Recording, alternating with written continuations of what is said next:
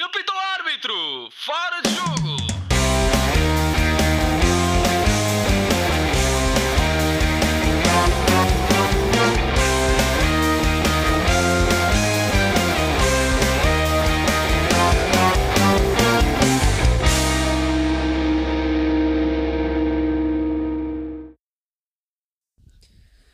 Sejam muito bem-vindos ao 20 episódio do Fora de Jogo Podcast. Eu sou João Pedro Dias e tenho comigo o painel deste programa, composto por Ricardo Quinteiro, Diogo Souza e Afonso Couto.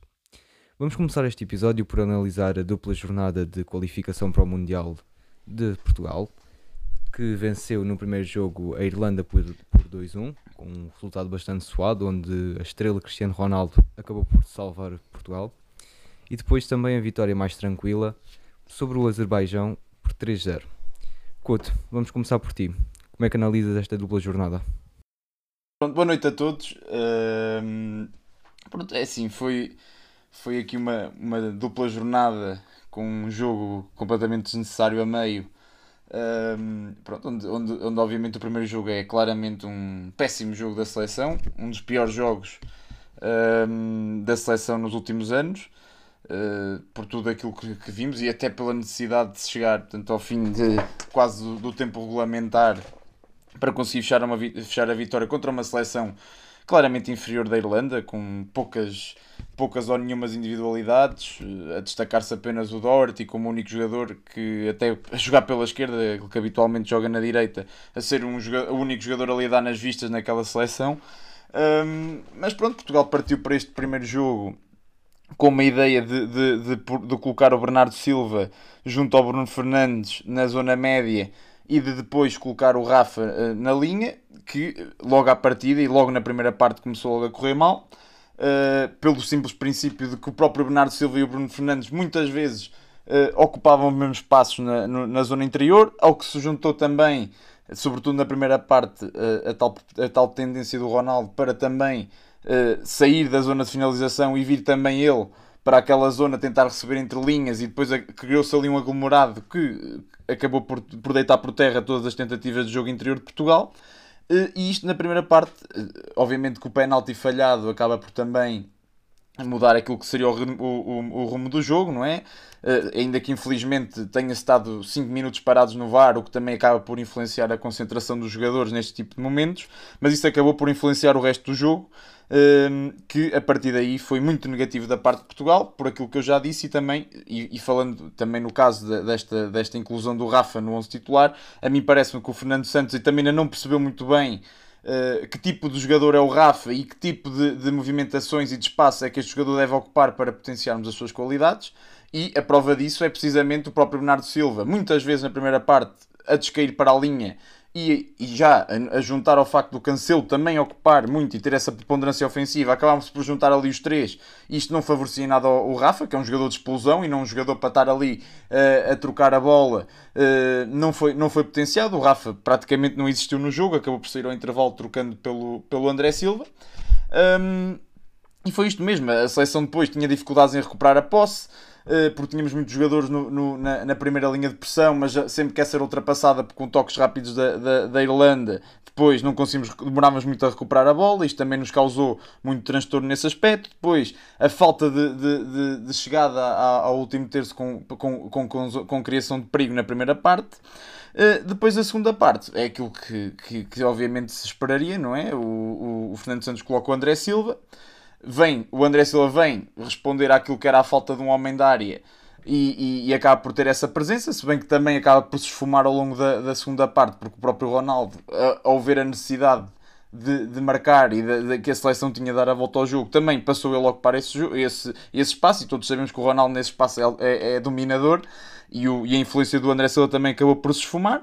Eh, De notar, para mim, é uma boa mexida que, que, que à partida até podia nem fazer muito sentido, mas foi mesmo a inclusão do João Mário e do João Moutinho, que trouxeram ali muito critério à zona média. Um, e acabaram por, por permitir a Portugal recuperar rapidamente a posse, rodar rapidamente e, e criar muitas oportunidades. E lá está, depois foi, foi obviamente o efeito Ronaldo com, dois com duas movimentações sublimes dentro da área, a marcar dois golos e a sentenciar um jogo que poderia ser e que quase a fazer lembrar aqueles fantasmas de, inicio, de, de, de inícios de, de, apuramentos após, uh, após uh, grandes competições. Relembremos a, a, a, derrota com a Suíça após o Euro 2016, a derrota com a, a derrota com a Albânia em, 2000 e, em 2012 que ditou o despedimento em 2012 que ditou o despedimento do, do Paulo Bento. 14, peço desculpa, exatamente, ditou, portanto, quase que este fantasma voltava a aparecer, não apareceu para, para sorte também do Fernando Santos, e portanto este jogo foi péssimo, mas já o analisei. Em relação ao Azerbaijão, foi um jogo muito mais fácil, e é mais rápido de, de, de analisar. Portanto, Portugal manteve o tal 4-3-3, que eh, portanto fez aquela troca que seria lógica de pronto, meter o Rafa no banco e agora meter o Motinho para tentar, uh, e, e, na ausência do Ronaldo, fazer, um homem, fazer chegar a bola com mais critério ali ao Bruno Fernandes, que fez claramente um dos melhores jogos pela seleção. Um, ehm, desde que está na seleção, fez dois passos, portanto, os dois golos são grandes passos dele. Uh, um é uma assistência direta, o outro é indireta. Depois é o Jota a fazer o primeiro e o segundo gol. Portanto, teve remates de perigo, teve muita, muitas bolas de perigo, inclusive é uma para o André Silva na primeira parte, que o André Silva remata uh, uh, ao lado, de, devagar, isolado quase com o guarda-redes. Portanto, o, o, Bruno Fernandes viu-se favorecido. Também, lá está, tal, tal história de termos um homem como o André Silva uh, a ocupar-se, a limitar-se a ocupar as zonas de finalização e depois, sim, com critério, a vir, a vir dar a resposta entre linhas que se pede, sem exagero. Um, mas pronto, o adversário também muito fácil, ainda mais fácil que a Irlanda. Este Azerbaijão não incomoda ninguém. Um, apesar, vimos que tentou juntar as linhas no 5-4-1, mas que facilmente Portugal conseguiu encontrar espaço nas costas. E pronto, eu acho que a nota negativa neste jogo vai mesmo para o Diogo Jota, que anda a acumular uh, más decisões e, e, e más decisões e, e, pouca eficácia em frente à baliza. Mas pronto, isto normalmente às vezes é um momento do jogador que espero que, que, que ultrapasse. Uh, destacar, obviamente, as exibições da nossa, da nossa ala direita, o Bernardo Silva Cancelo. O Cancelo, para mim, é o jogador que tem, nos últimos tempos, uh, sido o jogador mais desequilibrador da seleção, sem qualquer tipo de dúvida. Foi uma pena não, não o termos no, no Euro. Um, mas pronto, eu acho que acaba por ser uma dupla jornada em que agora com esta notícia da, do empate da Irlanda, da, da Irlanda com, a, com a Sérvia deixa-nos com, com meio caminho andado para o, para o Mundial e portanto acaba por ser positiva dentro daquilo que foi uns adversários fracos e Portugal a não corresponder uh, da forma que deveria.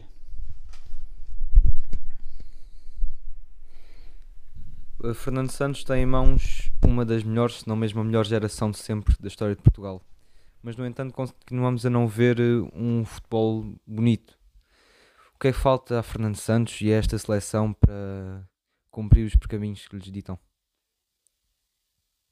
Uh, boa noite a todos. Uh, eu concordo praticamente a 100% com tudo aquilo que o Couto acabou de dizer. Acho que falta, como nós já, já abordámos este tema uh, quando, foi, quando saímos do Europeu, eu acho que falta, em primeiro lugar, estabilizar aí aquele meio campo. Portanto, decidir que meio campo é que nós queremos, porque acho que um, uma equipe ganhadora, uma seleção ganhadora, tem que ter um meio campo base e nós não temos um meio campo base definido, nem sequer temos um modelo de jogo definido definido, na verdade. Um, tendo a achar que a seleção joga melhor uh, com João Moutinho, portanto, João Moutinho que é, é dos, dos do meio campo uh, é o mais velho e ainda assim um, acho que é aquele que, que, que, continua a dar bastantes garantias. Um, concordo também que, que o Bruno Fernandes fez sem dúvida um dos seus melhores jogos concordo que neste e então neste último jogo com, com o Azerbaijão sem dúvida que o jogador mais foi o Cancelo. Portanto o Cancelo está a superiorizar-se uh, a, a, toda a concorrência pela, pela lateral direita. Portanto é sem dúvida tem sido sem dúvida um dos melhores jogadores da nossa seleção. A única coisa que acrescentava relativamente àquilo que o Couto disse foi que o, o, o Nuno Mendes nas entradas, uh, nas entradas que teve na seleção, mais parecia o Zaidu do que, do que o próprio Nuno Mendes. Portanto, acho que não sei se, se, esta, se esta transferência para o, o Paris Saint-Germain se lhe colocou alguma pressão ou não, mas uh, de facto foram exibições bastante desajeitadas. Uh, acho não me lembro de, de, algum cruzamento que tenha sido bem feito. E eu que até defendi a sua titularidade no, no Euro, acho que precisamos de, de, de um lateral esquerdo mais consistente. Acho que neste momento o Rafael Guerreiro uh, está melhor melhor. Um, e portanto acho que é isso. Fundamentalmente acho que uh, o truque, portanto, ou, ou, na minha opinião, acho que um, deveríamos passar por assentar um, com o meio campo, porque uh, acho que essa devia ser a nossa prioridade, rotinar o meio campo uh, e o meio campo que terá que ter necessariamente Bruno Fernandes, obviamente, que terá que ter eventualmente neste momento não estava disponível, mas eventualmente quando, quando estiver disponível terá que ter Renato Sanches e acho que é, é importante decidir que, que, tipo de jogador é que nós queremos, que, se queremos para lhes fazer companhia mais um 8 uh, eh, e aí acho que João Motinho pode ser titular ou se queremos mais um 6 e neste momento parece que Palhinha aí já, já está à frente da concorrência. Ricardo, faltas tu agora também aqui analisar esta dupla jornada. Que conclusões tiraste destes dois jogos de Portugal?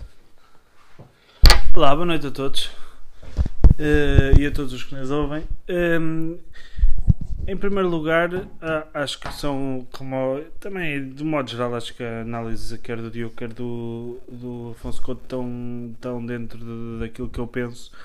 Um, ehm, eu tendo cada vez mais a dar razão ao, ao Couto e a admitir que o modelo, se é que há um modelo, de, de, Fernando Santos está, está obsoleto, está gasto, não, não, não é reinventado e que está a desperdiçar uma, toda uma seleção, uma geração uh, da seleção nacional. Entendo uh, que o, no jogo com, com a Irlanda, quer dizer, o Fernando Santos é salvo e, a seleção no geral, o jogo precário por, um, por dois rasgos absolutamente geniais de, de Cristiano Ronaldo, que com 36, 36 anos continua a fazer um, a deliciar os portugueses com os seus gols e com os seus movimentos e a forma como, como só ele poderia desengatar uh, uh, e desatar, melhor dizendo, aquele, aquele nó que, que a própria seleção portuguesa uh, nacional tinha, tinha criado. Portanto, são dois gols incríveis, eh, de eh, assistências de dois jogadores que entraram muito bem, quer, quer Guedes, quer, eh, quer João Mário, acho que vieram mexer muito com o jogo. Concordo também que João Moutinho, passando um bocadinho à frente, que João Moutinho também entra muito bem. O João Moutinho continua a ser um, um autêntico relógio suíço naquele que quer no meio campo da seleção, quando entra, quer, quer quando tem a oportunidade também de, de mostrar o seu futebol no, no Wolverhampton. Acho que Claro que a frescura já, já não é a mesma, já só tem gasóleo para, para, para 60 minutos, eh, bem rasgados, mas, mas acho que a qualidade é inequívoca e, e, e, justifica plenamente continuar a, a ser chamada à seleção nacional. Uh, para mim, o, o oh, oh, oh, Ricardo, deixa, deixa-me só dizer uma coisa, aproveitar essa deixa. Uh, até que ponto é que, que a dupla uh, do Wolverhampton, tanto Ruben Neves e, e João Moutinho, não deveriam ser mais aproveitadas na nossa seleção? hoje, por acaso, jogar, coincidiram em campo durante alguns minutos, mas não é um, um não é um meio campo que seja muitas vezes utilizado por, por Fernando Santos e até que ponto é que não mereceria mais atenção? Pá, sim, Hum, eu, eu, eu, percebo, eu percebo a, a interrogação. Hum, ainda que eu acho que idealmente se, aquilo a funcionar é o meio campo ideal para mim e acho que para vocês também passava mais pelo Palhinha, pelo Renato e pelo, e pelo Bruno Fernandes. Foi uma pena muito grande o Renato se ter lesionado e não poder ir à seleção e não, não se rotinar cada vez mais com, com os outros dois.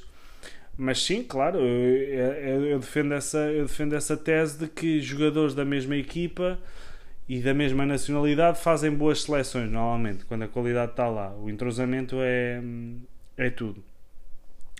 Agora, não, pá, não sei, não sei. Acho que pôr uma seleção de imediato até ao próximo ano poderia ser viável. Uh, agora de futuro, no caso do Moutinho, não, não, não é compatível. Mas sim, mas, mas sim. Mas não sei se é possível criar rotinas.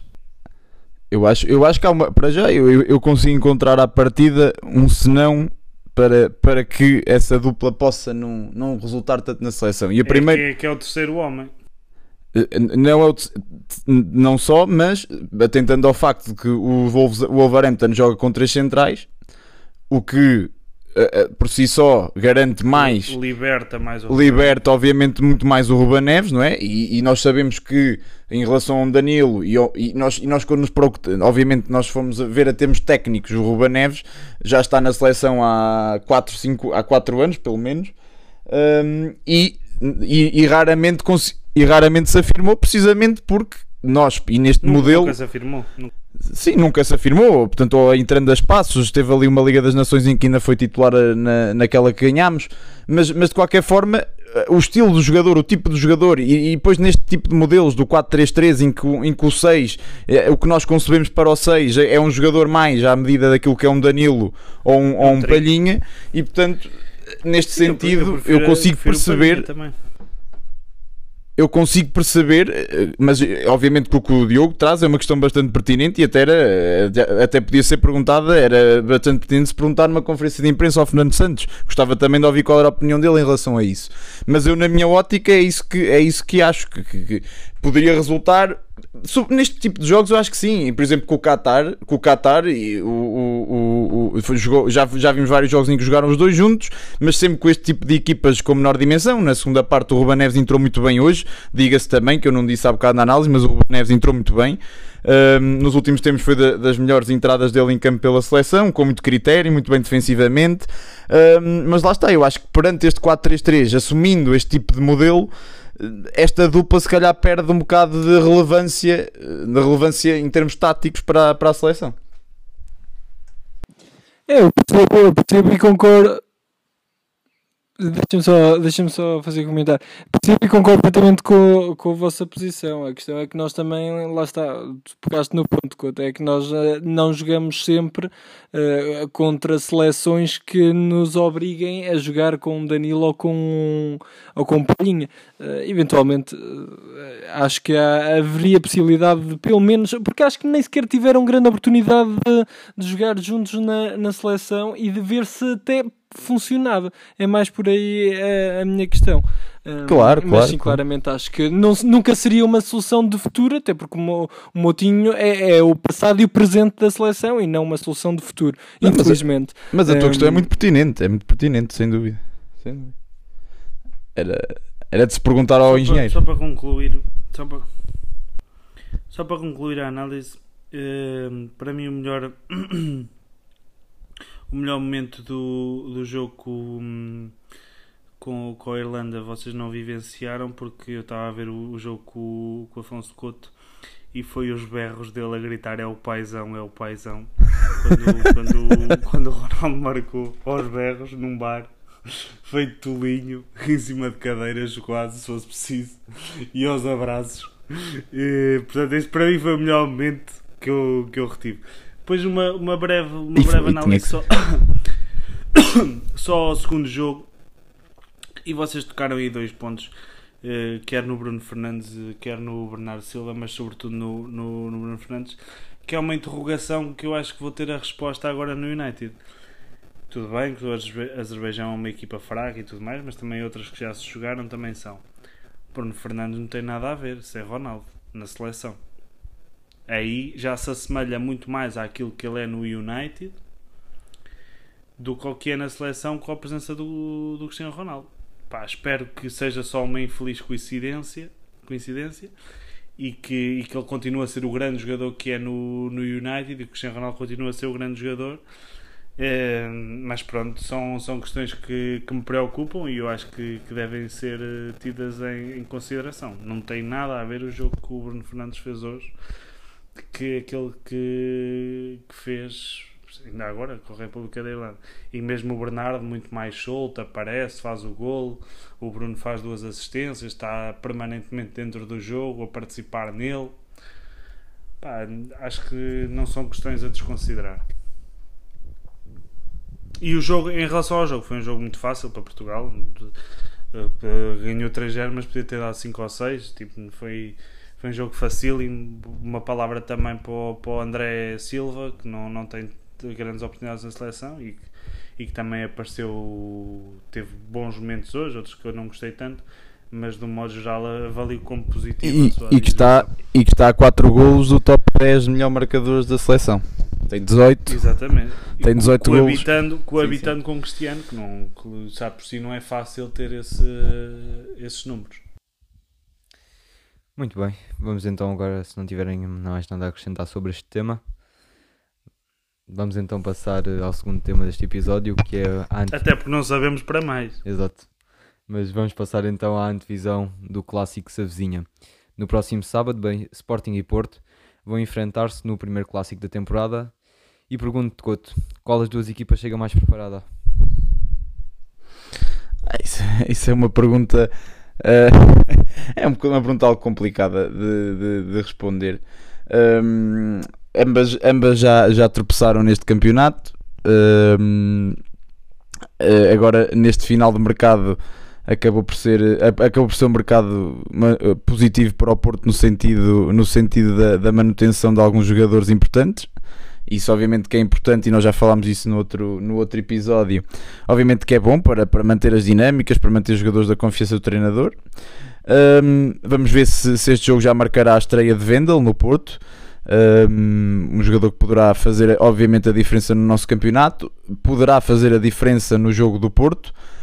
Um, depois também há aqui aquela tal questão, e, e eu acho que aqui no- do lado do Porto o que mais preocupará, se calhar, Sérgio Conceição, será o facto de, de Uribe e, e, e de Luís Dias de jogarem eh, pela Colômbia, na, penso eu que seja na, na quinta-feira à meia-noite, ou uma coisa assim, ou sexta-feira à meia-noite, eh, menos de 48 horas de, antes do jogo, do jogo com o Sporting, e obviamente são dois jogadores importantes.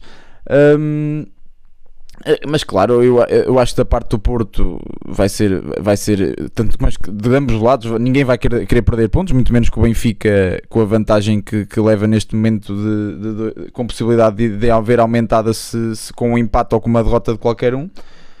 Um, do lado do Sporting, uh, fica, aqui, fica aqui a expectativa de talvez ver o, o Sarabia em ação. Um, não teve muito tempo para treinar, ele acho que saiu, jogou agora com a Espanha, não terá, não terá mais que três treinos. Uh, não sei se será para entrar no 11 inicial, mas poderemos já ver em ação neste, neste jogo. O Sporting teve a tal boa notícia de boa, boa ou má de, de, de, de manter de não ir à seleção o Coates, o Mateus Nunes, o Pote e o Gonçalo Inácio. Surgiu hoje uma notícia no recorde que, que Coates poderá estar a ressentir-se de uma, de uma operação que fez ao joelho direito em 2013. Um, pode ser uma péssima notícia para o Sporting. Uma operação 2013. Sim, sim, isto, é- eu também me ri Vai-lhe quando dar. vi. Eu também, vi- eu também me ri quando vi, mas, mas é verdade. Aquilo é uma operação que ele fez em 2013 e que eh, esporadicamente o joelho dele depois cria, uma infla- cria um processo inflamatório hum, de vez em quando e que acho que agora nestes últimos jogos ele andou a esforçar e portanto poderá, poderá estar em dúvida.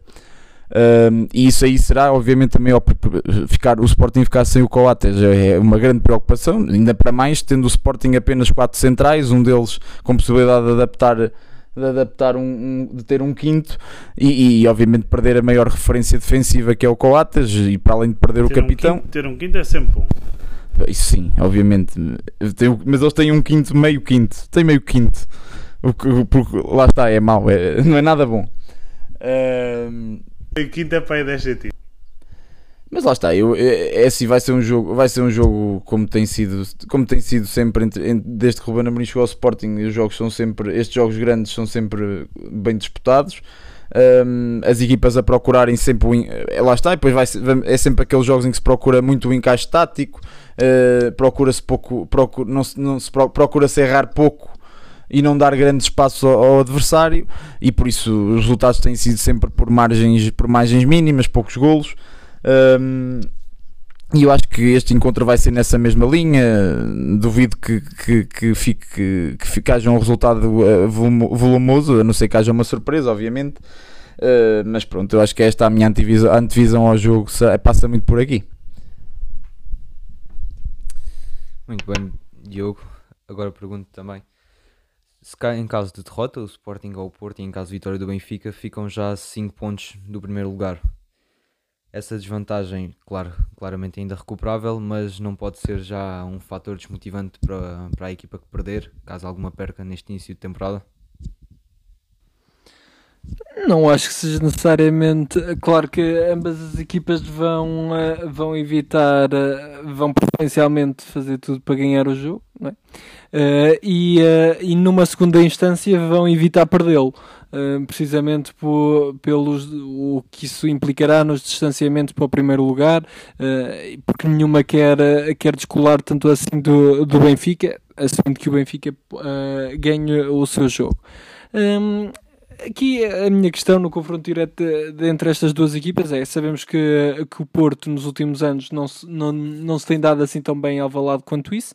Aliás, tem sido uma deslocação, eh, uma deslocação difícil. Hum, o que eu acho que neste momento está aqui em confronto, muito claramente, é uma equipa do Porto que eu acho que é superior eh, ao nível de qualidade, quer do 11, quer do plantel mas acho que o Sporting tem, eh, com as ideias do treinador e o modelo de jogo estão melhor implementadas e aí o Sporting é mais forte do que o Porto.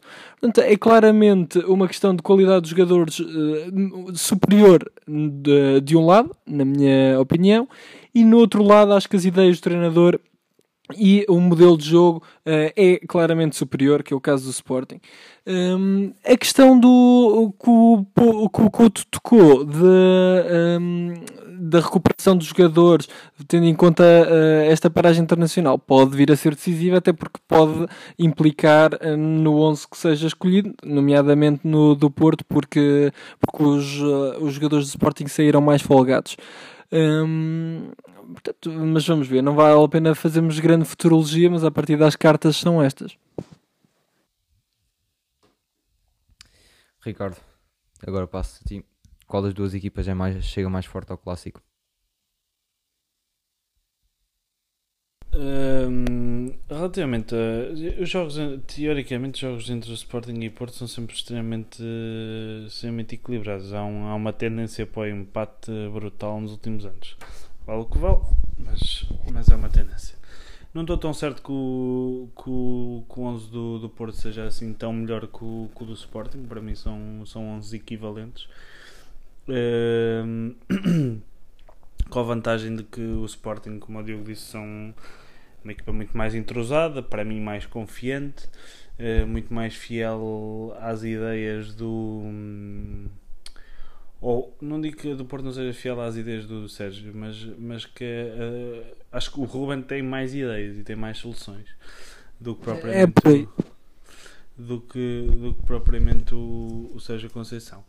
Eh, portanto, acho que, acho que vai ser um, um- um jogo equilibrado, como é típico de, de clássico. A atribuir favoritismo, atribuiria ao Sporting, pelo facto de, de ser campeão, pelo, por, esse, por esse lado de, hum, de um maior entrosamento, pelo facto de jogar em casa, hum, pelo facto de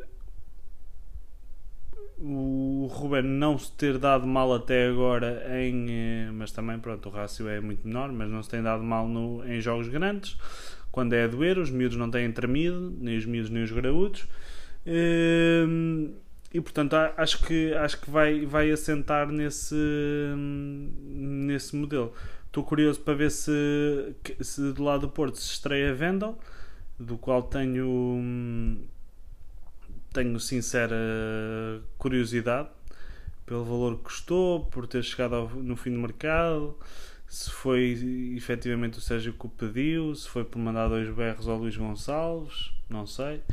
Ehm, e do lado do Sporting, claro, o Sarabia, que ao que parece será a nova estrela do Campeonato Português, tem excelentes indicações, ainda agora pela Espanha marcou, marcou um golo, outro foi e outro bisou, mas um foi anulado. Marcou um golo validado. Hum, e acho que vai acrescentar muita qualidade a esta, a esta Liga Portuguesa que escasseia em termos de craques do, do que a última década diz respeito, tem vindo a ser cada vez menos hum, fortalecida por, por esses talentos Hum, e tenho muita curiosidade sobre, sobre esse jogador, do que vi e do que conheço dele acho que, que vai encaixar que nem uma luva e vem para, para entrar no 11 de, de caras, não, não, não, não é para grandes experiências e, e acrescentar a um coletivo que por si só já, já é bastante forte. An- Antes da, antes da, hum, antes da memória, eu queria só enaltecer, porque acho que é, que é significativo e num, num ano em que, o- nos últimos dois anos em que o turismo se viu tão afetado, eu fico contente que em Braga se anda a promover o, o turismo sénior eh, através de um, de um senhor de seu nome, creio eu, Alexandre, não tenho a certeza, mas o apelido é Quintanilha. Eh, entre Pinto da Costa e Luís Filipe Vieira, que ao que parece foram passar uma, umas férias a Braga, os dois, e portanto eu fico sempre contente que, o- que o turismo sénior esteja, esteja a, crescer, ainda para mais numa região que não é típica de, de acolher eh, turismo no verão, eh, pelo menos em comparação a Lisboa, ou Algarve, ou até mesmo o Porto. Portanto, acho que é de enaltecer este tipo de, de iniciativas. Ainda para mais reatando relações entre duas pessoas que se diziam desavindas e sem, e sem qualquer tipo de amizade. Isso é, a fonte foi a sábado, não foi? A fonte é sábado, a fonte é sábado. É então desta forma que avançamos agora para a rubrica da semana. As luvas do Ricardo. Vai partidaça, ela tira, agarra Ricardo! Falta marcar Portugal! Couto. Ora, pronto, então aqui para a nossa já famosa rubricazinha. E portanto, pensando agora, fazendo aquele esforço para pensar naquilo que se enquadrasse com, o- com o momento atual, decidi trazer, eh, decidi trazer um jogo, um jogo especial. eh, já que eh, o Cristiano Ronaldo voltou ao, ao Manchester United, eu decidi ir buscar o jogo da sua estreia eh, por este clube, que foi a dia 16 de agosto de 2003. Uh, ainda estava eu no infantário, provavelmente nem saberia quem ele era. Uh, portanto, para vermos a longevidade da carreira deste senhor, que Portanto, é uma, então. uma memória de, de que tu não te lembras. Não me lembro, já vi vídeos. Não, pronto, é uma memória. É uma, é uma memória Criada. colete- É uma memória criada. Criei-a já com o YouTube, mas nós sabes que nós temos esta capacidade agora de criar memórias que não, que não temos através de vídeos. E portanto, esta é uma delas, porque eu já vi várias vezes este, o vídeo da estreia dele. É o, Eh, efeito, é o efeito de fotografia. Quando te lembras vês fotos de ti, Exato. também- Sim, se tu me perguntar- se tu me perguntares agora se eu tenho memória do jogo, tenho de um vídeo do YouTube, mas tenho mesmo, tenho mesmo dele em, Sim, sim, sim. Imagem- É exatamente Exato, como eu. exato, Exatamente. como exatamente. Mas pronto, acho que, acho que era pertinente hum, até para, para relembrar a própria equipa. Portanto, o United jogou com o Bolton, ganhou 4-0. Portanto, no dia 16 de agosto de 2013, acho que já tinha dito. Eh, e então, isto 12 dias, 12, apenas 12 dias após o Cristiano ter jogado contra o United na, no estádio José Alvalade eh, e não ter tinha lido uma, uma, uma reportagem ao, ao Nicky Butt, curiosamente o jogador que depois lhe deu, lhe- que, que, que é substituído para a entrada do Ronaldo neste jogo, a contar que tiveram 3 horas retidos em Alvalade os jogadores só porque o Ferguson teve a fechar fez questão de ficar lá a fechar o Cristiano Ronaldo naquele preciso momento. Portanto, para vermos eh, o impacto que Ronaldo teve na- na- na- aos olhos do, do, do grande Ferguson. E portanto, eh, o United neste jogo estreou-se então com o Tim Howard, com o Phil Neville, Ferdinand, Silvestre, Nicky Butt, eh, Roy Keane, Scholes, Fortune, Giggs, Van Nistelrooy e o seu atual treinador Solskjaer. Uh, portanto, o, apadrinhou a sua estreia, a sua primeira e vai apadrinhar agora a sua, a sua segunda, entre aspas, estreia pelo, pelo United. Um, este jogo ficou marcado então por um gol de Scholes, dois gols de, de Giggs e um gol de Van Nistelrooy. E então, como eu estava a dizer, o Cristiano Ronaldo entrou ao minuto 61, já com a camisola 7 do, que, era, que, era, que pertencia anteriormente ao, ao David Beckham. Um, entrou lá ele com as suas madeixas, portanto, ainda, ainda um franzino, e entrou então aos 100. Exatamente, portanto, o, o completamente diferente daquilo que. Do- de como está agora, portanto, ainda um miúdo. Um, entrou então aos A 61 namorar, a namorar com o Mertes Romero. com a Mercedes Romero, exatamente. Ainda não, ainda não. Nessa altura namorava com, com a irmã de Jardel. Aí com a irmã de Jardel, pronto, olha, esta já não me lembrava. só muito depois. Essa já não me lembrava. Ahm, entrou então para o lugar do, do, do Nicky Butt e eh, de destacar que logo no primeiro jogo, e inevitavelmente, ahm, o Ronaldo fez, deu logo, fez logo furor, até como para quem quiser ir ver, rever esse vídeo no YouTube. ahm, ele entrou logo com a sua irreverência lá, eh, pela linha, ganha um penalti, está, é decisivo num, num dos golos, fazendo o cruzamento para, para Giggs, que depois acaba por, por ser, eh, para, para Van Nistelrooy, que depois acaba por ser Giggs a finalizar.